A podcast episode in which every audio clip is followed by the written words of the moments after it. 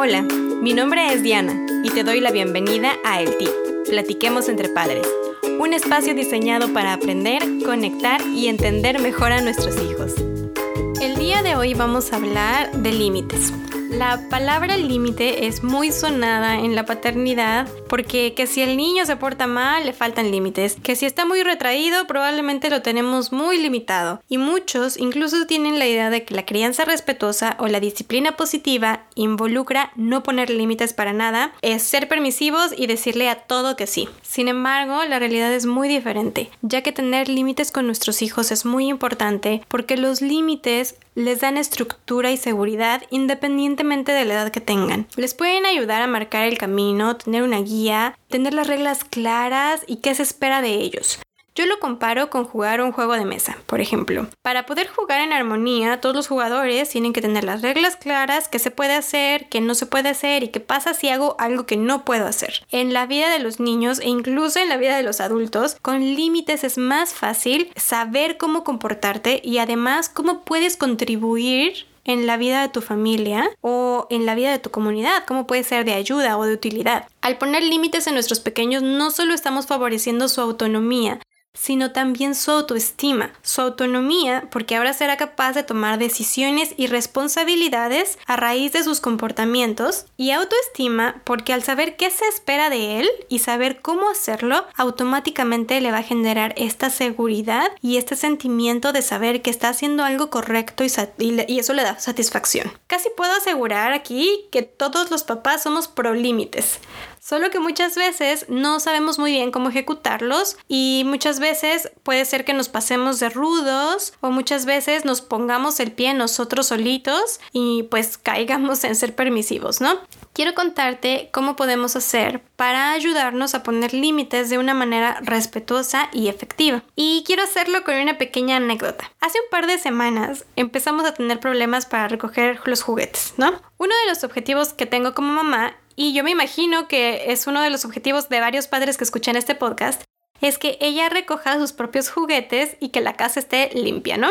El caso es que hace unas semanas empezamos a experimentar mucha resistencia a la hora de recoger juguetes. Yo ya estaba abrumada con la cantidad de juguetes que estaban tirados por todos lados y cada vez que le pedía su ayuda o le pedía, oye, pues entonces recoge los juguetes que están en el pasillo o lo que sea, pues ella se negaba y se negaba y me decía que no, que al ratito, que luego. Y entonces un día entre tantos, me dijo, tú recógelos, tú eres la mamá. Por supuesto que cuando yo escuché esto, sentí que la sangre me hervía. Sin embargo, decidí simplemente contestar. Tú jugaste con ellos y te toca recoger. Yo soy la mamá y no es mi responsabilidad. Entonces, empecé a idear una manera de transmitir justamente ese mensaje, responsabilidad por sus juguetes, pero sabía que no podía darle un sermón ahí mismo porque entonces, bueno, seguritito que la regañaba o la castigaba.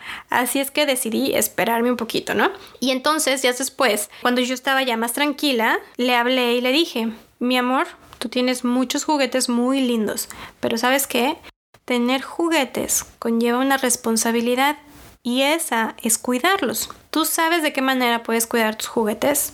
Ella, obvio, me volteó a ver, con la adolescente me giró los ojos y me dijo, recogiéndolos. Pero no me gusta que me repitas tanto.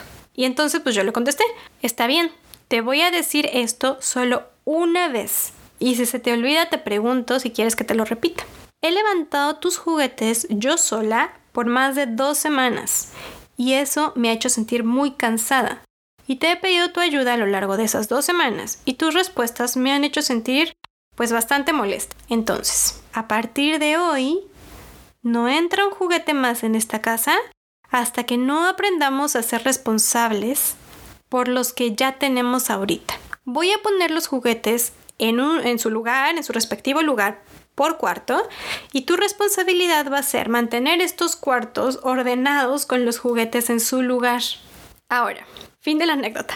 Pude haberlo hecho mejor. Sí, claro que pude haberlo hecho mejor. Pude haber ocupado más herramientas que en el momento no se me ocurrieron sino hasta después. Como, por ejemplo, pude haberle preguntado si ella tenía una mejor solución. Involucrar a los niños en poner límites es efectivo porque es más fácil que estén dispuestos a seguirlos. y se sienten menos, o sea, siente el límite se siente menos como una imposición. Por ejemplo, en el tema de las pantallas, yo mamá digo que no puedes ver tablet o tele todo el día porque no es bueno para tus ojos o lo que sea, ¿no? ¿Cuántos capítulos de series se te hacen un buen número? O a lo mejor tienes una hora diaria para ver televisión, ¿cómo te la quieres dividir? ¿Qué otra cosa pude haber hecho mejor? Pude haber empatizado con ella al inicio. Los niños en general ponen menos resistencia a los límites cuando sienten que les estás entendiendo. Sé que te cuesta trabajo recoger tus juguetes, no se pueden quedar a medio pasillo. Los recoges ahorita o después del snack. O en el escenario de la televisión. Sé que te encanta este programa y que no quieres dejar de verlo. A veces a mí también me pasa cuando veo mis series favoritas. Sin embargo, el tiempo se acabó. ¿Quieres apagar la tele tú o prefieres que la apague yo? Es importante nuestra presencia cuando estamos queriendo ejecutar un límite. Porque también somos bien dados a gritarles desde la cocina, ¿no? O desde el cuarto, desde donde quiera que nos encontremos. Para que un límite se cumpla, muchas veces tenemos que estar parados al lado de ellos verificando que el límite se cumpla, por lo menos al inicio. Otra cosa que pude haber hecho mejor es, eh, pude haberlo llevado a una junta familiar. Pude haberlo puesto en un board pude haber dicho, lo vamos a hablar en una junta familiar, vamos a exponer por qué esta situación me está causando a mí un conflicto y qué se nos ocurre como familia hacer al respecto. Siempre podemos ser flexibles y modificar el límite y consecuencias de no llevarlo a cabo cuando creas que sea conveniente, cuando, cuando como yo pienses que ah, ¿sabes una cosa? Pude haber hecho esto. Se puede hacer siempre y cuando sea seguro hacerlo y no ponga en peligro la seguridad personal de tus hijos. Porque por supuesto, hay límites como el de mi ejemplo que de repente podríamos negociar. Y hay otros límites que no podemos negociar, son no negociables, generalmente porque ponen a los niños en algún peligro, como no puedes cruzar la calle cuando se te dé la gana, tienes que avisarme o tienes que tomarme la mano, ¿no? O ponerse el cubrebocas, por ejemplo. Sé que es molesto traer tu cubrebocas puesto todo el tiempo, pero es necesario usarlo para mantenerlo seguro. Tú quieres ir a ese parque, tienes que ponerte el cubreboca. Y tomar en cuenta también sus intereses y sus sentimientos.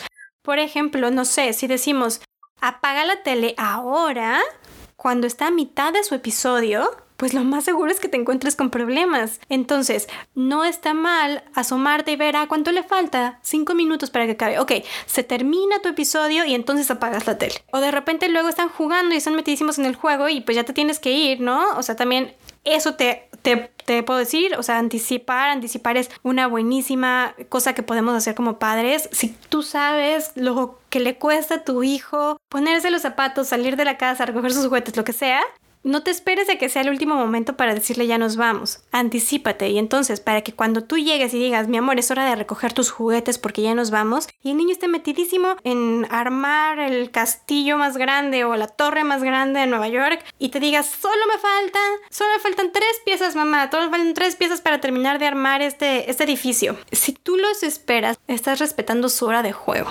Es como cuando tú estás haciendo algo que disfrutas demasiado y de repente quisiera llegar alguien a tajártelo así, ya, ya te acaba el tiempo, ya, cierra eso. Pues no, lo único que sí es que tienes que estar al ladito de él, esperando y asegurándote que ese límite se cumpla, que si te dijo son tres piezas, ya nada más hago nada más ya la puntita de la torre, asegúrate que sean tres piezas para que ponga la puntita. Asegúrate que sean solo los últimos cinco minutos que le queda del programa. No te vayas 20 minutos y regreses súper molesto de que no han recogido porque los niños están entrenándose.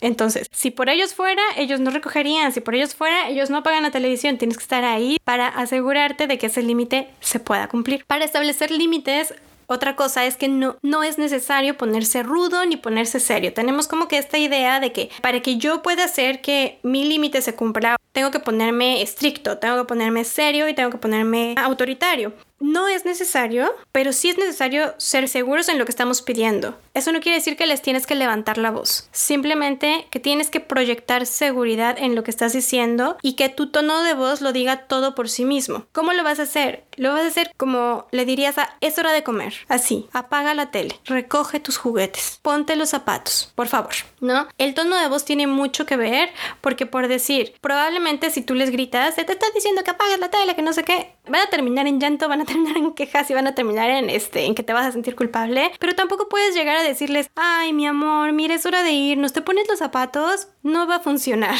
no va a funcionar porque es casi como que les estuvieras pidiendo permiso. A veces, eh, por no querernos ver muy estrictos o muy rígidos o autoritarios, nos vamos al lado opuesto cuando tampoco. Mucho se puede decir con el tono de voz correcto. Entonces, además de las que ya te di, o sea, que yo pude haber hecho mejor, te quiero dar más recomendaciones, te quiero dar más cosas que te pueden ayudar a la hora de poner límites para asegurarte que lo estás haciendo de una manera respetuosa, que probablemente pues te topes con un poquito menos de resistencia. Para empezar, espera que estés tranquilo y tranquila. Porque cuando estamos enojados, el límite puede salir como una amenaza o un castigo. Sé que esto requiere de mucho autocontrol, pero es preferible calmarnos y encontrar el momento adecuado para hacerlo. Porque, por ejemplo, cuando yo puse este límite, estuve pensándolo por días mientras recogía juguetes y me detenía de decirle algo porque quería que el mensaje que aprendiera fuera, que tener juguetes involucra responsabilizarte por ellos. No quería que, fuera un te, quiero obligar a recoger juguetes, sino quería que realmente ella entendiera el porqué de las cosas. Así es que tuve que esperar a estar calmada y un día sentarme a platicar.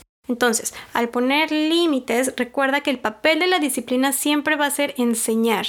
¿Qué le quieres enseñar a tus hijos? Otra cosa es que decide lo que tú vas a hacer y no lo que vas a hacer que tu hijo haga. Después de tantas veces intentando que recogiera sus juguetes y pidiéndoselo por favor y este y haciéndole malabares porque recogiera sus juguetes sin éxito, decidí lo que yo iba a hacer, no lo que yo la voy a obligar a hacer. Yo no la voy a, yo no la voy a obligar a recoger sus juguetes, pero hasta que no te hagas responsable por ellos, pues yo no te voy a comprar un juguete más. ¿Qué otra cosa? Pues describe lo que ves. Veo que te está costando trabajo recoger juguetes y mantener la casa ordenada. Veo que estás disfrutando mucho ese programa de televisión, veo que estás súper entretenido. Cuando nosotros describimos lo que ves, ellos luego luego están recibiendo el mensaje de me está notando, se está interesando por lo que yo estoy haciendo y no simplemente se está llegando a irrumpir y está llegando a romper mi actividad y qué aburrido, ¿no? O sea, o qué mala persona. Entonces, eh, cuando ellos se sienten vistos, se sienten escuchados, es un poco más fácil que ellos estén dispuestos a cooperar, ¿no? Entonces, mira, me estoy dando cuenta que, mira, qué padre, Tienes una ciudad hecha de Lego, se ve increíble, eh, mira el trabajo que le has puesto, etcétera, etcétera. Intenta hacerles una plática acerca de, eso. Ya en cinco minutos, ahí te va de nuevo a anticipar, ahí en cinco minutos es hora de recoger, ¿eh? Mira, ponle los últimos detalles que ya en cinco minutos, o ya nos tenemos que ir, este, termina lo que estás haciendo, ya, ya nos vamos, ¿no? Otra cosa que podemos hacer es dar información. Explícale el porqué de las cosas. El típico de porque yo lo digo no funciona. Piensa en esta frase como adulto. ¿Qué, qué, pensaría si alguien te la dijera? ¿Por qué tengo que entregar este reporte, jefe?